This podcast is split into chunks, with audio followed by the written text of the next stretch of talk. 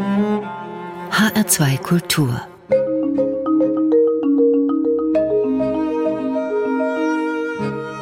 Doppelkopf Heute am Tisch mit Dr. Ulrich Schneider. Er ist Hauptgeschäftsführer des Deutschen Paritätischen Wohlfahrtsverbandes, eines Dachverbands, zu dem über 10.000 Vereine und Organisationen gehören, die im Bereich Wohlfahrtspflege und soziale Arbeit tätig sind. Darüber hinaus schreibt er Bücher zu sozialpolitischen Themen, macht Musik, Stilrichtung Blues Rock und ist seit 2016 Mitglied der Partei Die Linke. Und für alle, die jetzt doch noch kein Bild von ihm vor ihrem geistigen Auge haben, er ist der Mann mit den langen Koteletten. Über all das, auch über die Koteletten, wollen wir reden. Mein Name ist Rosemarie Tuchelt. Herzlich willkommen, Ulrich Schneider. Ja, schönen guten Tag. Hallo. Herr Schneider, Geschäftsführer im sozialen Bereich, da ist man ganz schnell bei dem Sammelbegriff Sozialfunktionär. So werden Sie auch immer mal wieder bezeichnet. Mögen Sie aber nicht, habe ich gelesen. Nee. Warum eigentlich nicht? Ach, Funktionär klingt so nach Apparatschik. Und äh, ich hoffe, dass ich irgendwie halbwegs auch funktioniere, aber ich äh, lasse mich ungern darauf reduzieren. Gerade auch im Sozialbereich ist, wir sind alle Menschen. Auch ein Geschäftsführer ist erstmal ein Mensch mit allen Ecken mit allen Leidenschaften und äh, sonst kann man den Job auch gar nicht machen und deswegen halte ich Funktionär für völlig verfehlt. Das klingt für mich irgendwie so blutlos, leblos. Steht aber leider so in Wikipedia, deswegen werde ich häufig so vorgestellt. Wie würden Sie sich selbst denn bezeichnen? Also ein Geschäftsführer ist einerseits ein Manager. Ich muss tatsächlich einen Riesenverband managen. Und ein Geschäftsführer ist gleichzeitig auch äh, ein Lobbyist, Soziallobbyist gefällt mir eigentlich immer ganz gut. Das trifft schon. Das, da fühle ich mich auch wohl mit dem Begriff. Soziallobbyist, das heißt Lobby machen für diejenigen in unserer Gesellschaft, die eigentlich keine Lobby haben.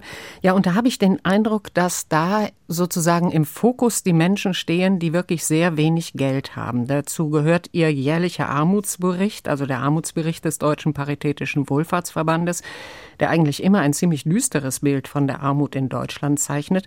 Ja, und gerade eben hatten sie wieder eine hohe Medienpräsenz als einer der Erstunterzeichner eines Aufrufs, der nicht nur, aber auch wegen Corona Soforthilfen für die Armen jetzt fordert.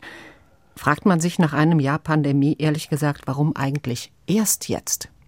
Ja, wir haben, wir haben es schon letzten Sommer gefordert, als dieses äh, riesige Konjunkturprogramm, diese Bazooka und was davon als die Rede war, aufgelegt wurde. Auch da sind die Armen schon leer ausgegangen und da hatten wir gesagt, das kann eigentlich nicht sein. Man, man kann doch nicht wirklich an alle denken und wirklich äh, über 100 Milliarden wirklich rausschmeißen, um diese Konjunktur ans Laufen zu kriegen und ausgerechnet den Armen gar nichts geben, obwohl doch nachweislich die Lebensmittelkosten in einigen Bereichen, Obst, Gemüse und so wirklich gestiegen waren, obwohl die Masken brauchen, obwohl die Desinfektionsmittel brauchten und so weiter. Und, und einfach sowas zu ignorieren, das, das war schon ziemlich bitter. Aber das haben wir schon, wie gesagt, letzten Sommer gefordert. Und als jetzt dann der nächste Lockdown kam, haben wir, haben wir gesagt, jetzt reicht's. Und nicht nur wir, sondern auch 40 andere Gewerkschaften und Verbände, die gesagt haben, diese Corona-Bekämpfung hat bei uns so eine soziale Schlagseite. Milliarden werden in Großunternehmen gesteckt, aber man gibt nicht mal eine Milliarde aus für die Ärmsten. Das, das geht so nicht weiter. Daran kann eine Gesellschaft in der Tat zerbrechen. Das ist nicht in Ordnung. Oder wenn man sich die Masken anschaut, jetzt hat ein Gericht in Karlsruhe entschieden, die müssen gezahlt werden durch die Jobcenter. Das gleiche war mit den Laptops. Die Kinder, die völlig abgehängt sind zu Hause, weil sie überhaupt keine digitale Ausstattung haben. Beim Homeschooling, da musste erst ein Gericht wieder entscheiden, ja, denen steht ein Laptop zu. Und ich kann nie verstehen, wieso die Politik oder in diesem Fall die Bundesregierung sich immer wieder erst treiben lassen muss von Richtern, die offensichtlich mehr gesunden Menschenverstand haben als manche Politiker. Jetzt muss man der Fairness halt habe aber sagen, dass ja schon etwas für Arme und Menschen in finanziellen Schwierigkeiten getan worden ist. Also zum Beispiel Kindergeldbonus. Die Sache mit den Gratismasken haben Sie schon angesprochen. Das ist aber nicht genug, oder?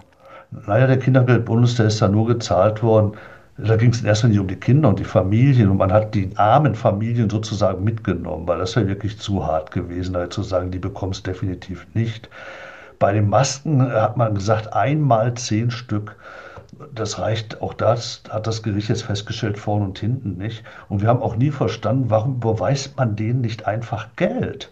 Also man hat so eine Angst, armen Menschen Geld zu geben, dass sie sich die Dinge jetzt selber kaufen können. Stattdessen sollen Briefe geschrieben werden von den Kassen. Dann soll man mit den Briefen in die Apotheken laufen, sich die Masken abholen. Also wirklich komplizierter geht es nimmer. Und das einfach nur, weil man es unbedingt vermeiden will, armen Menschen Geld in die Hand zu geben.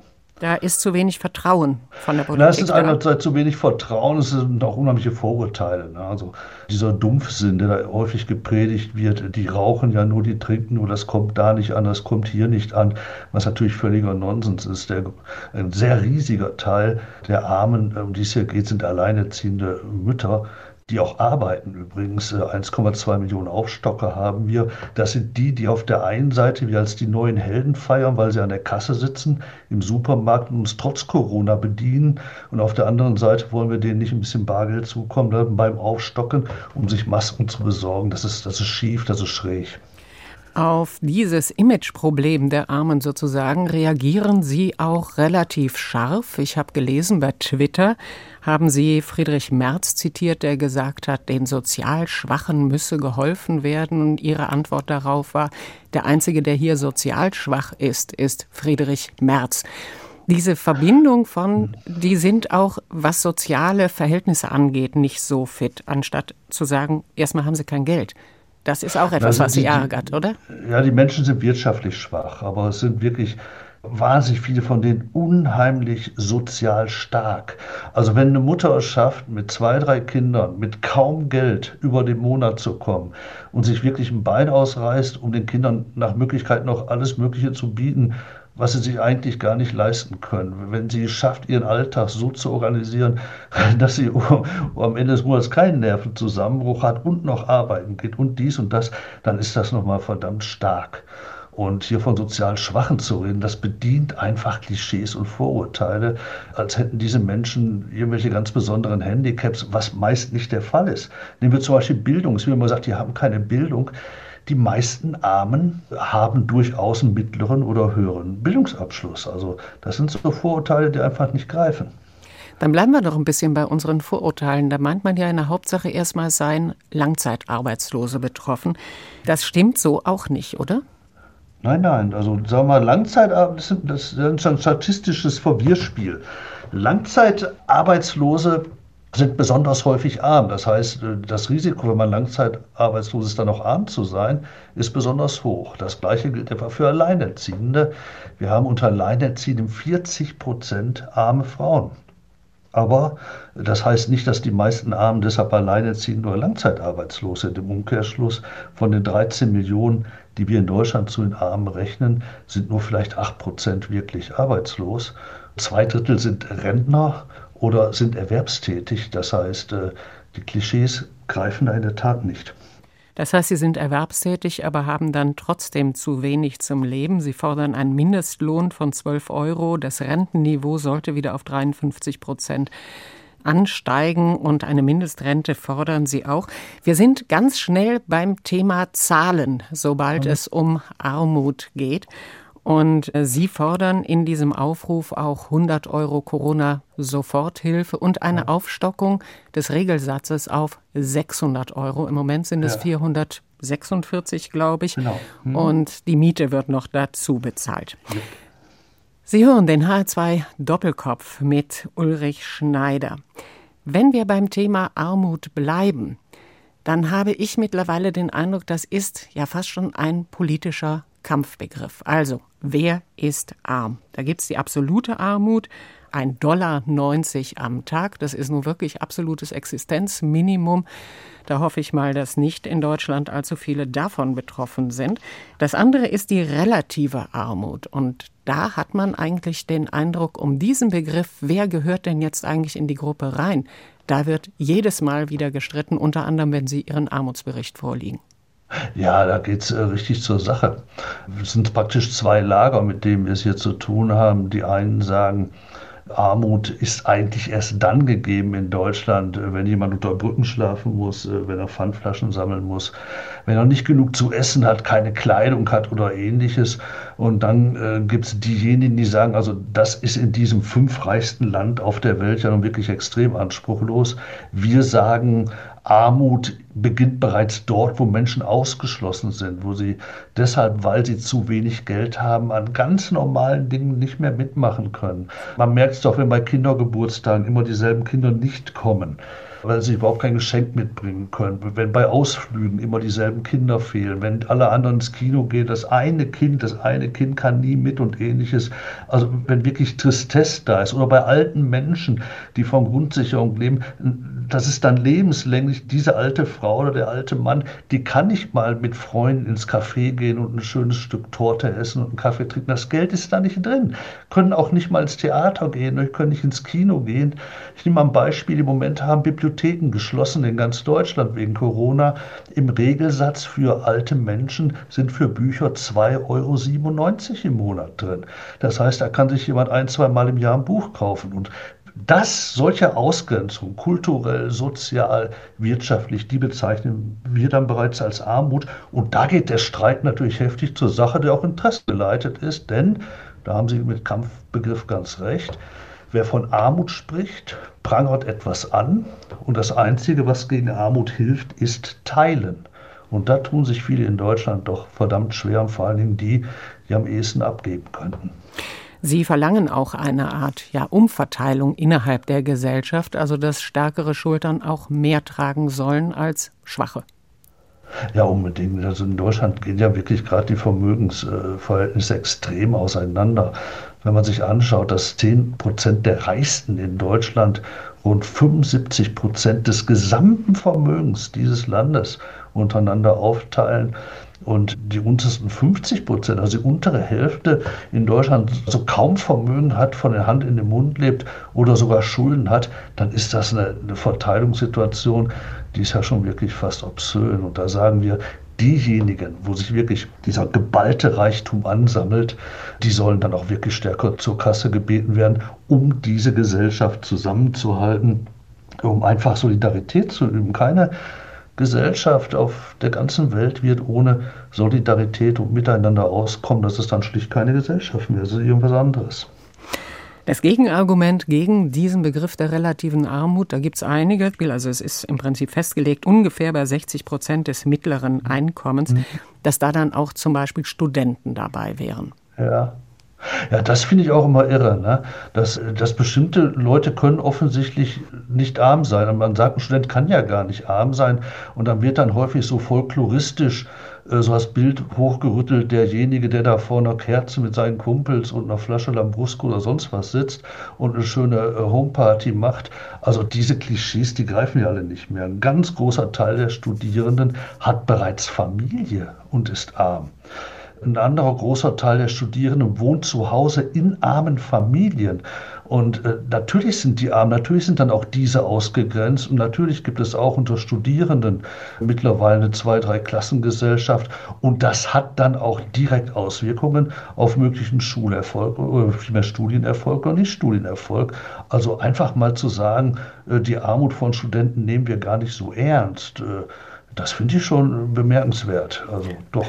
Ja, und die 60 Prozent der mittleren Einkommen, ein anderes Gegenargument, sobald es der Gesellschaft sozusagen im Schnitt besser geht, also das Einkommen steigt, haben wir automatisch mehr Arme. Nicht ganz so. Das ist jetzt wieder so ein statistisches Ding.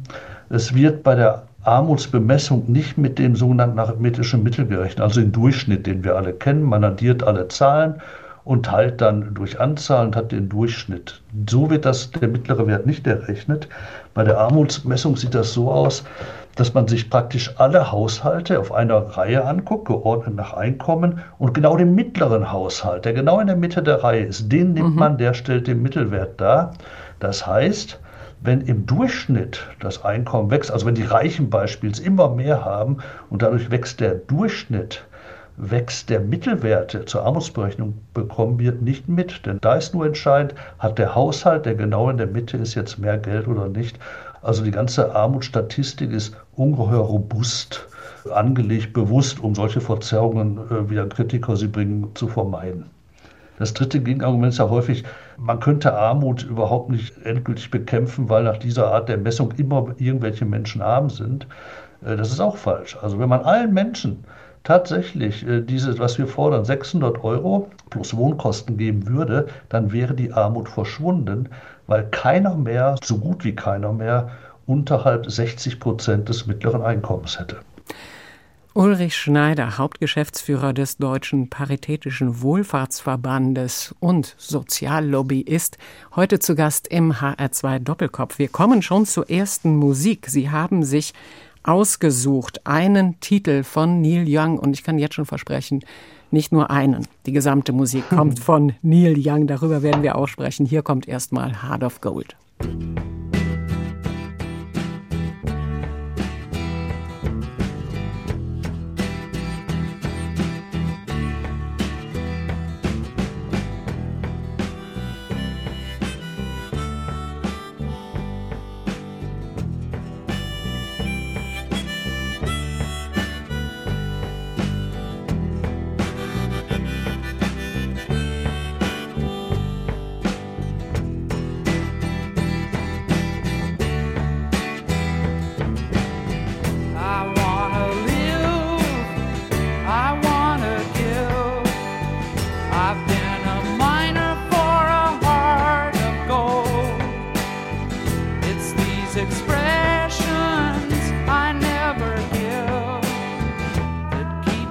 searching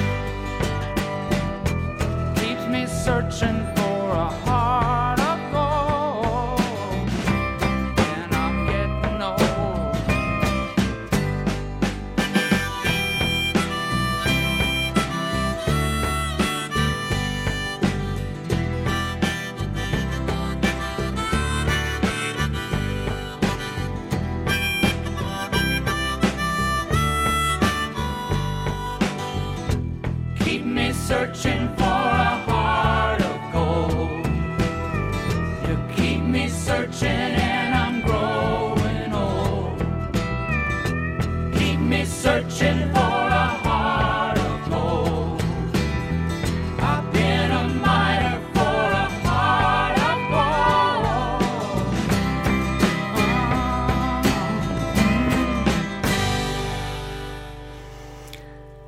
Wunsch meines heutigen Studiogastes im HR2 Doppelkopf. Das ist Ulrich Schneider, Hauptgeschäftsführer des Deutschen Paritätischen Wohlfahrtsverbandes. Haben wir gehört, Heart of Gold von Neil Young. Wir werden nachher in der Sendung noch ganz andere Titel von Neil Young hören. Dieser hier stand aber auf Platz 1 Ihrer Wunschliste. Was fasziniert Sie so dran? Ach, mit dem Titel habe ich so ganz äh, wunderschöne Erinnerungen. Mir hatte jemand, als ich so 14 war, so einen alten kaputten Plattenspieler geschenkt. Beim Arm musste ich immer so, so Münzen draufkleben, damit er sich überhaupt auf die Platte senkte. Das waren auch so diese herrlichen Teile, wo der Lautsprecher im Deckel war, den man so abnahm und Mono kam da raus. Und die Nadel war auch fürchterlich stumpf, ein Riesengekratze und äh, Harvest von Neil Young ist 72 erschienen, als ich 14 war und diesen Plattenspieler geschenkt bekam. Und das war dann die erste LP, die ich mir geliehen habe. Äh, zum Kaufen hat es auch nicht ganz gereicht, aber ich habe mir hier so Platten zusammengliedert, auch immer wieder zurück. Das war die erste und die ist bei mir dann so richtig durchgenudelt, weil ich so fasziniert von dieser Musik war, von Neil Young, äh, von dem ganzen Lebensgefühl, das da zum Ausdruck kommt. Ja, und es ist bis heute für mich eine ganz ja eine ganz wichtige Sache geblieben, dieses Stück Heart of Gold. Ja, und Sie haben gesagt, mit 14 zum ersten Mal gehört, eine Liebe, die bis heute andauert. Neil Young, ein sehr, ja, kann man schon sagen, politischer Sänger und Songschreiber. Sie selbst, Herr Schneider, machen auch Musik in einer Rockband. Sind da zu hören an Gesang, Gitarre und Mundharmonika, also genau wie Neil Young. Auch Vorbild Neil Young für Ihr eigenes musikalisches Schaffen? Ja, die Musik dieser Zeit hat mich dann schon sehr geprägt. Also so die Young, Crosby, Nation Young, die Singer-Songwriter und, und dann ein bisschen später auch natürlich der Weg zur Rockmusik hin, so wie all diese Musiker ihn ja auch beschritten haben. Und das hat mich dann schon sehr geprägt. Ich habe auch lange dann im Studium habe ich mein Geld verdient am Wochenende, indem ich auftrat in so kleinen Clubs und alleine an der Gitarre das war ein richtig schönes Geld nebenbei, jedes Wochenende so 100, 200 Mark. Äh, das war für einen Studenten da schon eine tolle Sache. Dann kam irgendwann die neue deutsche Welle und da war aus. Da waren Singer-Songwriter nicht mehr gefragt. Äh, man musste eine Band haben und das war sozusagen das Ende meiner ganz kurzen musikalischen Karriere, war damit eingeläutet. Musik weitergemacht haben Sie aber schon zum Hausgebrauch, oder? Zum Hausgebrauch schon. Und mit Band bin ich dann eingestiegen an meinem 30. Geburtstag, als nämlich eine Wette da war, als mir unterstellt wurde, ich könnte eigentlich nur so, so Wimmer-Sachen machen. Also richtigen Wumms hätte ich ja doch nicht auf der Bühne. Und äh, dann haben wir eine Wette abgeschlossen, als ich 30 wurde, dass ich innerhalb von einem halben Monat mit einer Band auf der Bühne stehe, öffentlich in irgendeinem Rockclub und Honky Tonk Wum spiele. Und das hat und, geklappt. Äh, das hat wunderbar geklappt. Ich war so fasziniert, dass ich dann äh, dabei geblieben bin und fortan Rockmusik gespielt habe. Und das auch öffentlich? Ja, seitdem immer wieder und in den letzten Jahren dann auch immer mehr mit verschiedenen Bands, hier in Berlin vor allen Dingen, aber auch gerne in meiner Heimatstadt Oberhausen dann gelegentlich aufgetreten. Aus macht einen Heidenspaß. Aber Sie sind ein bescheidener Mensch. Also bei Ihren Musikwünschen war kein eigenes Tape dabei. Nee, nein, deshalb nicht. Ich spiele auch mit meiner Band niemals irgendwie auf Veranstaltungen oder sowas. Ich habe auch schon früher, als ich Gitarre spiele, immer vermieden. Dann, es gab immer die Leute, die plötzlich auf Geburtstagsfeiern ihre Gitarre auspacken und ob man wollte oder nicht, einem ihre Lieder vorspielen. Sowas habe ich immer vermieden. Wenn die Leute uns hören wollen als Band, sie können kommen, wenn wir auftreten in unsere Clubs. Und denen, die mich vielleicht gar nicht hören wollen, will ich mich gar nicht aufdrängen. Und äh, deswegen fühle ich mich da heute mit Neil Young schon auf einer sehr viel sichereren Seite. Herr Schneider, zu Beginn unseres Gesprächs habe ich angekündigt, dass wir kurz das Kotelettenproblem auch noch ansprechen. das ist kein Problem. das Thema, nennen wir es mal so. Ähm, nachdem ich mir Neil Young bei YouTube angeguckt habe, ist mir zum ersten Mal aufgefallen, was der eigentlich für wahnsinnig lange Koteletten mhm. hat. War er auch stilbildend für Sie in dieser Frage? Ja, nicht speziell Neil Young, aber damals alle Rock'n'Roller hatten Koteletten und das ist sozusagen nach wie vor meine Reminiszenz äh, an diese Zeit und Anfangs der Sendung haben sie gesagt, sind sie eigentlich Funktionär. Und ich denke, solche kleinen Dinge, Dinge, auch äußerliche Dinge, die man sich leistet. So ein kleiner Ausbruch immer aus dem, was man macht. Und daher kommt das. Also klar, wenn sich mal alte Bilder, Fotos anschauen, Anfang der 70er, Koteletten mussten sein. Und bei mir müssen sie halt bis heute sein. Ich habe es nie geleugnet. Ulrich Schneider, heute zu Gast im HR2 Doppelkopf. Profimusiker sind sie dann doch nicht geworden, sondern eben Hauptgeschäftsführer des Deutschen Paritätischen Wohlfahrtsverbandes. Und auf diesen Verband müssen wir nochmal zurückkommen. Über ihre politische Arbeit, also den Lobbyismus, haben wir schon ein bisschen gesprochen. Es gibt natürlich auch eine andere Seite des Jobs, eine Organisation mit über 10.000 Mitgliedsvereinen zu managen, also die Arbeit nach innen. Erste Frage dazu, was haben diese Vereine eigentlich davon, in den DPWV, also in den Deutschen Paritätischen Wohlfahrtsverband zu gehen? Es ist ein Verband und der Name sagt es, die Menschen und auch die Menschen in Vereinen haben das Bedürfnis, sich zu verbinden, sich gegenseitig zu stützen. Sie bekommen, wenn sie dies dann tun, von uns diverse Hilfen, das geht bei Versicherungsfragen los, betriebswirtschaftliche Fragen. Wie gründe ich überhaupt einen Verein? Wie komme ich an meine ersten Räume, wenn ich was machen will? Wir haben ja auch sehr viele Selbsthilfegruppen bei uns. Diesen ganzen Service bekommen sie von unseren Landesverbänden und auch zum Teil von uns als Bundesverband. Das ist das eine. Das andere ist aber, dass wir ihre Interessen vertreten. Also man muss, wenn man heute erfolgreich Interessen vertreten haben will, muss man schon relativ gut organisiert sein. Man muss seine Kräfte bündeln, man muss ein Sprachrohr irgendwie finden und äh, das leisten wir für unsere Mitglieder. Das heißt, das, was wir fordern als Verband und was ich dann letztlich auch vertrete als Hauptgeschäftsführer, ist ja nichts, was ich mir irgendwie so, so, so ausdenke, was irgendwie toll sein könnte, sondern es ist tatsächlich das, was unsere Mitglieder wollen, was wir vertreten, was wir einfordern und was wir nach Möglichkeit dann auch Realität werden lassen in Deutschland. Das ist das, was wir unseren Mitgliedern bieten und sie kommen anscheinend sehr gern zu uns, denn wir haben ungebrochenes Mitgliederwachstum. Da sind wir dann im Prinzip auch schon wieder beim Soziallobbyismus. Kurz zwischendurch finanzieren tut sich der Verein über Lotteriegelder, Wohlfahrtsmarkten, Spenden, Mitgliedsbeiträge. Mhm. Im Verband sind aber wirklich sehr, sehr unterschiedliche Vereine, ist mir aufgefallen. Das geht vom ja. VDK über den Arbeiter-Samariter-Bund, Deutsche AIDS-Hilfe, die Deutsche Rheuma-Liga, Eltern von gehörlosen Kindern, aber auch ein freimaurerisches Hilfswerk, Medico International, Waldorf Kindergärten, Stiftungen, die Tafel Deutschland, aber auch der Bundesverband Rettungshunde und viele, viele sehr kleine Vereine, zum Teil auch auf regionaler und örtlicher Ebene. Also sehr unterschiedliche Vereine und mhm. Organisationen. Da kann man sich eigentlich gar nicht vorstellen, dass die alle auch dieselben Interessen haben. Also wie kommt man da zu einem Interessensausgleich? Ach, äh, das klappt erstaunlicherweise immer wieder. Man muss die Menschen nur miteinander sprechen lassen. Also natürlich, die Spannbreite ist bei uns extrem. Wenn man sich etwa anschaut den Bereich der Suchthilfe, da sind richtige Abstinenzlervereine und dann sind da auch Organisationen, die für eine akzeptierende Drogenhilfe eintreten. Also das muss man erstmal zusammenbringen, das ist richtig, aber es funktioniert. Und zwar dann, wenn man sich auf den Kern besinnt. Der Kern ist, Einmal Vielfalt bei uns im Verband. Das heißt, keiner hat für sich den richtigen Weg gepachtet. Das wissen auch alle.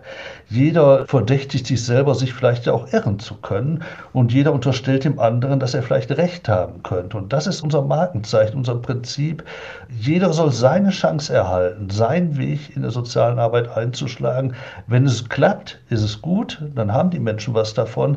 Wenn sich das nicht bewährt, dann ist es leider irgendwann auch wieder weg meist. Aber jeder soll erstmal die Chance erhalten. Wir sind davon überzeugt, man kann gesellschaftlichen Fortschritt und auch sozialen Fortschritt nicht einfach mal von oben anordnen.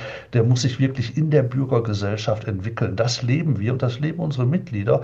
Und dann einigen sie sich auch immer auf bestimmte Punkte. Und am leichtesten einigen sie sich natürlich immer dort, wo es einerseits um ihre Existenz geht, sprich Subsidiarität nennt sich das, Vorrang der Bürgergesellschaft vor staatlichem Handeln. Und das Zweite sind immer sehr einig, wenn es darum geht, dass Menschen, die auf der Schattenseite dieser Gesellschaft leben, die in Armut sind oder die sonst in irgendeiner Form unterprivilegiert sind, dass man diesen Menschen auch wirklich zu förderst Hilfe zukommen lassen muss. Deswegen ist der Verband ja auch so, so wirklich stark vereint und steht hinter dem, was wir armutspolitisch machen. Denn das betrifft ja wirklich alleinerziehende, suchtkranke Menschen, viele alte Menschen und, und das eint dann im gemeinsamen Bemühen. Ulrich Schneider, Hauptgeschäftsführer des Deutschen Paritätischen Wohlfahrtsverbandes, ist heute zu Gast im HR2 Doppelkopf.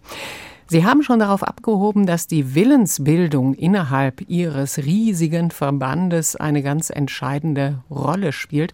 An einer Stelle hat man den Eindruck, hat das nicht so richtig gut geklappt.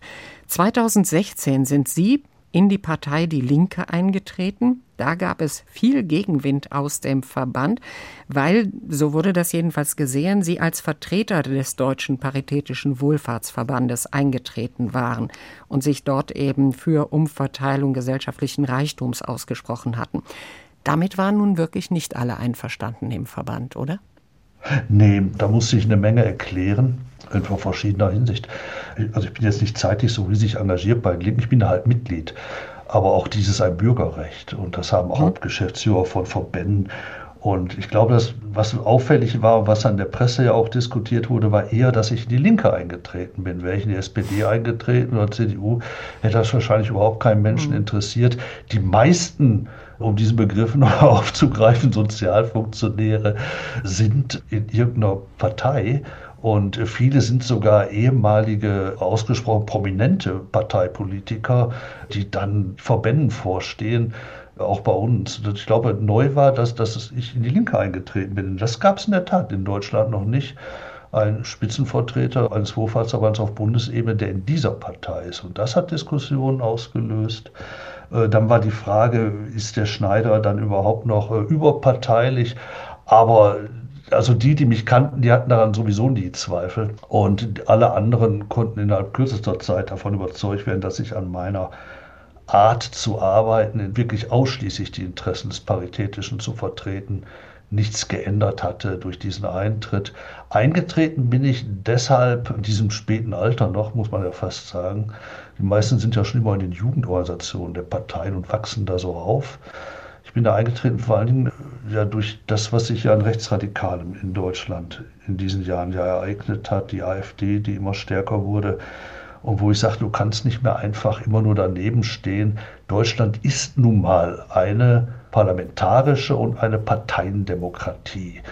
Und deswegen ist es dann im Zweifelsfall auch nur ein vernünftiges bürgerschaftliches Anliegen, sich hier auch zu engagieren, soweit es überhaupt geht.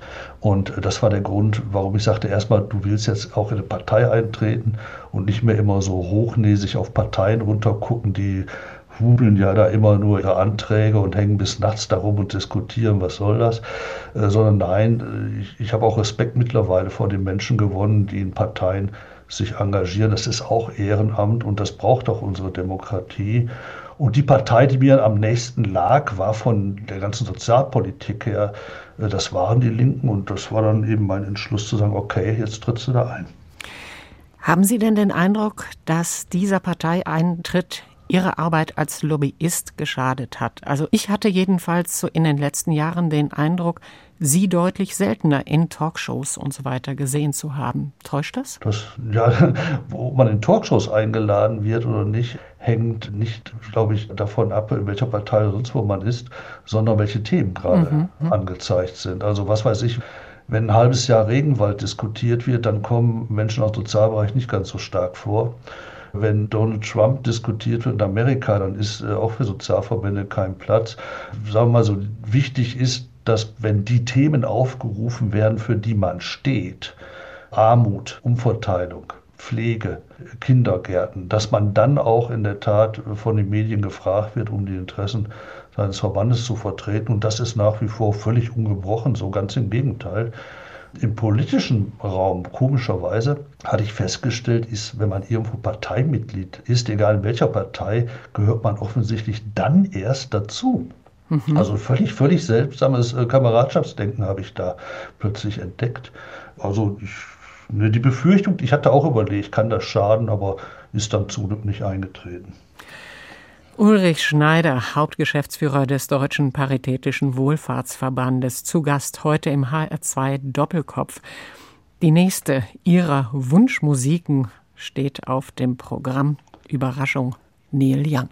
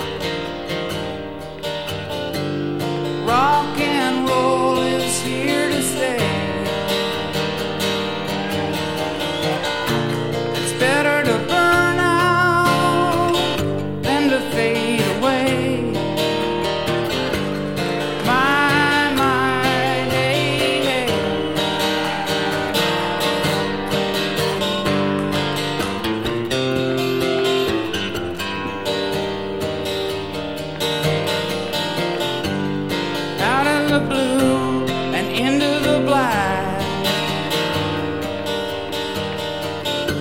They give you this, but you pay for that. And once you're gone.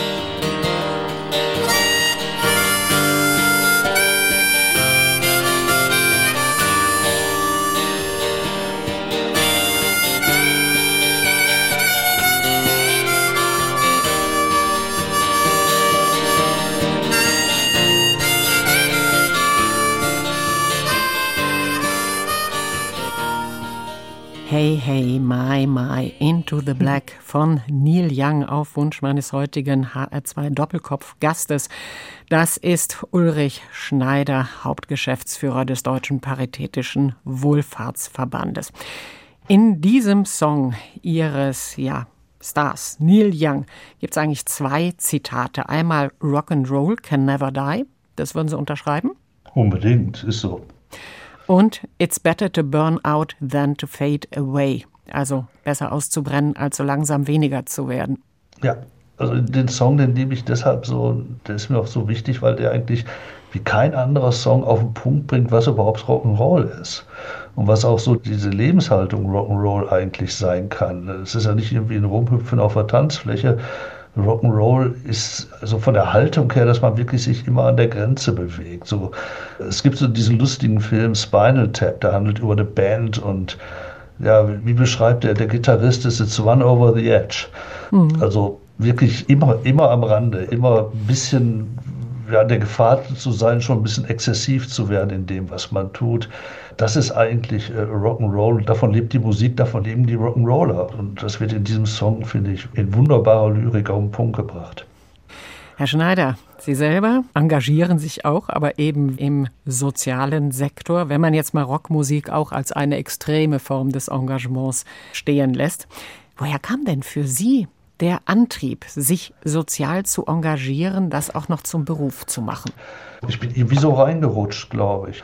Da kam so Verschiedenes zusammen. Einmal war ich als Kind schon sehr, sehr früh bei den Pfadfindern und in der Tat hatten wir da so wie so Fähnlein Fieselschweif, so Büchlein. Da mussten wir jeden Tag eine gute Tat eintragen und sowas alles. und da gab es dann auch irgendwann so ein Abzeichen, dass man sich aufs Hemd nähen konnte. Da ist man irgendwie so in die guten Taten reingerutscht. Mhm. Aber wir hatten damals einen tollen Kaplan, der uns auch mit Lebenswirklichkeiten konfrontierte. Er ist mit uns, in Oberhausen bin ich aufgewachsen, im Ruhrgebiet, dann auch gefahren in äh, soziale Brennpunkte. Es waren so Schlichtwohnungssiedlungen, also da wohnten eigentlich Obdachlose ohne Mietverträge, hat uns diese Wirklichkeiten da gezeigt. Mhm.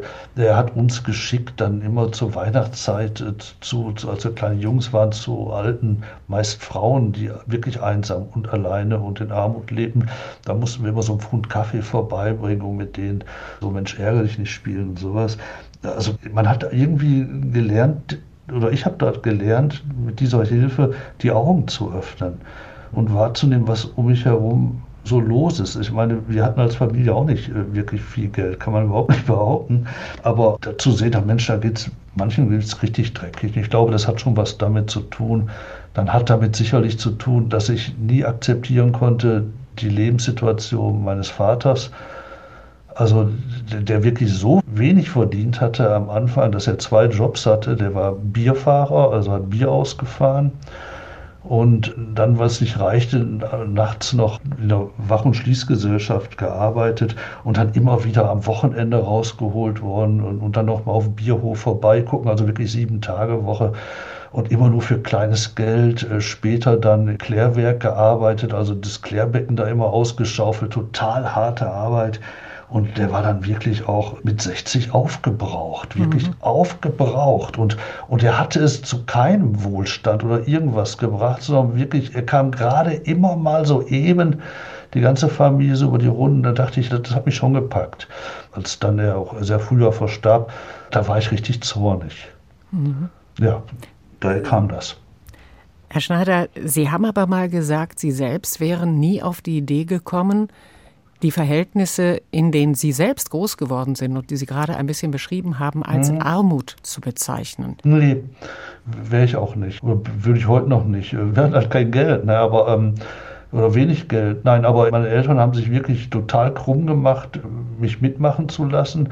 Dann muss man sehen, bei uns in der ganzen Straße, die hatten ja alle nicht so, so richtig viel mehr. Das waren halt alles Arbeiter mit sehr kleinem Lohn. Und dann da hat man sich als Kind eben anders arrangieren können. Wir haben auf Bolzplätzen Fußball gespielt, wir mussten nicht in den Verein eintreten. Uns hat die ganze Straße gehört, uns haben die Baustellen gehört. Damals waren viele Baulücken, wo man spielte. Also man hat dazugehört und man hat tolle Sachen gemacht und man hat daran geglaubt, auch meine Eltern, dass man eine absolute Ausstiegschance hat. Also für meine Eltern war völlig klar, wenn du Hauptschulabschluss schön hinlegst, dann machst du ein Handwerk und machst dein Geld. Wenn du Realschule schaffst, wie sagt mein Vater, dann gehst du ins Büro, dann brauchst du nicht mehr die Hände dreckig machen. Und wenn du sogar Abi machst, dann kannst du studieren und hast dein Leben lang ausgesorgt. Das war so das, woran die Menschen, gerade auch die Arbeiter, glaubten. Und das stimmt ja damals auch noch zum großen Teil. Und so ist es ja auch gekommen. Damals wurde dann BAföG eingeführt. Das heißt, da war auch die Gefahr weg, dass man möglichst schnell Geld verdienen musste, äh, um die Familie mit über die Runden zu bringen. Man konnte also auf der Schule bleiben, man konnte studieren. Deswegen, man hat immer nach vorne schauen können und äh, voller Hoffnung, voller Perspektiven und voller Lust auf die Zukunft. Und äh, deswegen würde ich sagen, anders als viele, die heute nichts haben, waren wir damals nicht arm. Herr Schneider, Sie haben dann Erziehungswissenschaften studiert und haben dann sich auch sehr schnell wieder stark gemacht für einen Verein. Da ging es um Sinti und Roma. Ja, der Verein für Zigeuner und Landfahrer, wie die sich mhm. selber nannten. Sie legten immer Wert darauf, dass sie Zigeuner genannt werden wollten. Das war in Münster damals. Das waren halt Landfahrer, also die, die also die man so auf Jahrmärkten antrifft und so weiter. Es waren aber auch welche dabei, die nach wie vor traditionell als Torfstecher unterwegs waren und sowas. Und das waren Familien, die in Münster auch in solchen Schlichtwohnungen wohnten, in, in einer Siedlung, wo sie keine Mietverträge hatten, nur Nutzungsverträge. Und ja, da haben wir, da haben wir vor allen Dingen für die Kinder was gemacht, um zu schauen, ja, kann man denen helfen in schulischen Belangen und so weiter. Denn das waren wirklich unterprivilegierte Familien, haben aber auch für die Eltern viel gemacht, haben sie begleitet auf Wegen ins Sozialamt, oder wenn immer die leidige Frage war, wieso haben Sie Mercedes? Äh, Sie arbeiten doch diesen Winter gar nicht, Sie brauchen den doch gar nicht, äh, verkaufen Sie den mal, zu schauen, dass man denen da hilft, dass dieser, dieser Nonsens nicht stattfindet und ähnliches. Mhm. Das war unser Engagement und haben hier auch damals schon gesagt, also wenn wir hier grundlegend was ändern wollen, dann können wir eigentlich soziale Arbeit nicht von politischem Engagement trennen. Ihr Weg hat Sie dann ja auch sehr schnell zum Deutschen Paritätischen Wohlfahrtsverband geführt, dessen Hauptgeschäftsführer Sie jetzt auch schon seit etlichen Jahren sind. Wie ist denn Ihre Erfahrung? Ist es heute leichter oder schwerer, öffentliche Aufmerksamkeit für Menschen zu bekommen, die am Rand stehen, die es schwierig haben in der Gesellschaft? Es ist leichter hm. als früher, aber das heißt nicht, dass sich deshalb was ändern würde. Man muss überlegen, als wir unseren allerersten Armutsbericht rausgegeben haben, urlange her, es war 1989, da war Armut in der Tat noch ein Nichtbegriff in der Politik. Die Armut gab es nicht. Mhm. In Deutschland war alles geregelt. Armut war lediglich ein Problem der Dunkelziffer. Diejenigen, die keine Sozialhilfe beantragen, die sind halt dann arm, aber im Zweifelsfall auch selbst dran schuld. Und dass überhaupt gesagt wurde, nein, es gibt Armut, auch mit Sozialhilfe, das haben wir im Laufe der Jahre wirklich erkämpfen müssen. Einmal durch unsere Berichte in der Politik, auch medial um diesen Begriff überhaupt erstmal wieder zu setzen. Und deswegen ist es eigentlich heute leichter. Wir sprechen hier heute über Armut. Das wäre 1987 schon schwieriger gewesen. Und deswegen ist schon leichter, es zu thematisieren heute, auch weil man eine ganz andere Medienlandschaft hat. Das ist ja ein Unterschied, ob ich zwei Fernsehsender habe oder 20. Und das heißt aber nicht, dass man deshalb zwangsläufig erfolgreicher sein muss. Das ist damit überhaupt nicht gesagt. Sie haben eben gesagt, das Wort Armut haben Sie überhaupt wieder auf die Agenda gestellt. Das Wort Armut ist tatsächlich mittlerweile auch ganz normaler Sprachgebrauch wieder. Was mir immer wieder auffällt, ist, dass über Arme so gut wie nicht gesprochen wird. In Ihrem Aufruf geht es um Sonderhilfen sofort für Arme. Bei Armen redet man dann eher über finanziell schlecht gestellte, in prekären Verhältnissen lebende oder Hartz-IV-Empfänger. Arme, das hört sich fast an wie aus dem 19. Jahrhundert. Ja, der Begriff der ist äh, so, so provokant. Wenn jemand wenig verdient, na, na gut. Wenn jemand in prekären Verhältnissen lebt, außerordentlich ärgerlich. Aber der Begriff des armen Menschen, der zwingt dazu, sich der Verantwortung zu stellen. Dass unter uns arme Menschen existieren, also äh, Mitmenschen von mir arm sind, während ich nicht arm bin das bedarf dann sofort der Erklärung. Ich muss, wenn ich mit dem Begriff des armen Menschen konfrontiert bin, muss ich eigentlich meine Privilegien begründen und erklären, wie kann ich im Wohlstand leben, wenn ein anderer arm ist. Diese Frage kommt dann sofort, diese ungeheuer provokante Frage, die ja so vieles auf den Kopf stellt. Und das habe ich natürlich bei vielen schönen fachchinesischen Begriffen nicht, genau diesen Effekt. Aber arm und Armut und arme Menschen, mit diesem Begriff wächst man ja auf. Im Prinzip äh, in vielen Erzählungen, in vielen Geschichten. Und jeder ist an St. Martin erinnert, äh, der da geteilt hat und anderes. Ja, ist so, diese Bilder kommen ja sofort. Mhm. Ne? Und das heißt, sehr stark emotional und auch moralisch aufgeladener Begriff. Also Armut ist immer ein moralischer Begriff auch. Das ist ein Begriff wie Prekariat überhaupt nicht. Ganz im Gegenteil, das versteht ja kaum ein Mensch. Herr Schneider, was bringt Sie zur Verzweiflung? Dummheit. Also, also wirklich, boah, da, also, oder, oder, sagen wir nicht Dummheit, sagen wir Boniertheit. Also wirklich Boniertheit im klassischen Sinne, wenn jemand Augen verschließt, wenn jemand nicht wahrnimmt, was um ihn herum passiert, wenn man ihn konfrontiert mit Tatsachen und er leugnet sie einfach, wie es ja bei Armut häufig der Fall ist, wenn Ausflüchte gesucht werden, nur um, um seine Position nicht ändern zu müssen, um also in seiner in seiner Rolle zu bleiben, seinem, seinem unflexiblen Verhalten und in seinen Verteidigungspositionen auch und sowas. Solche Boniertheit, die, also die kann mich völlig abnerven. Und was wünschen Sie sich? Weniger Boniertheit. Das war der HR2 Doppelkopf mit Dr. Ulrich Schneider, Hauptgeschäftsführer des Deutschen Paritätischen Wohlfahrtsverbandes. Ich bedanke mich ganz herzlich fürs Gespräch bei Ihnen. Mein Name ist Rosemarie Tuchelt und wir haben noch eine Wunschmusik für Sie im Programm und zwar von Neil Young, Rocking in the Free World. Vielen Dank.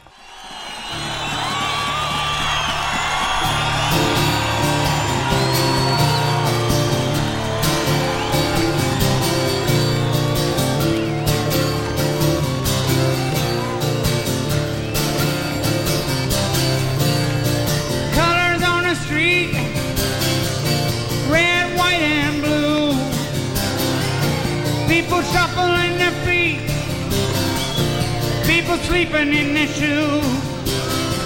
But there's a warning sign on the road ahead. There's a lot of people saying we'd be better off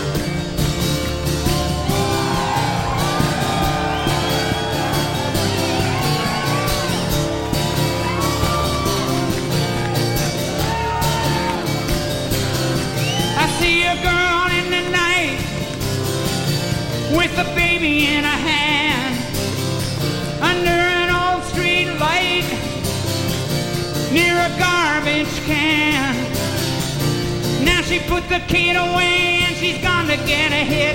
She hates her life and what she's done to it. That's one more kid that'll never go to school, never get to fall in love, never get to be cool. Keep on rocking in the free world. Keep on rocking in the free world. Keep on rocking in the free world.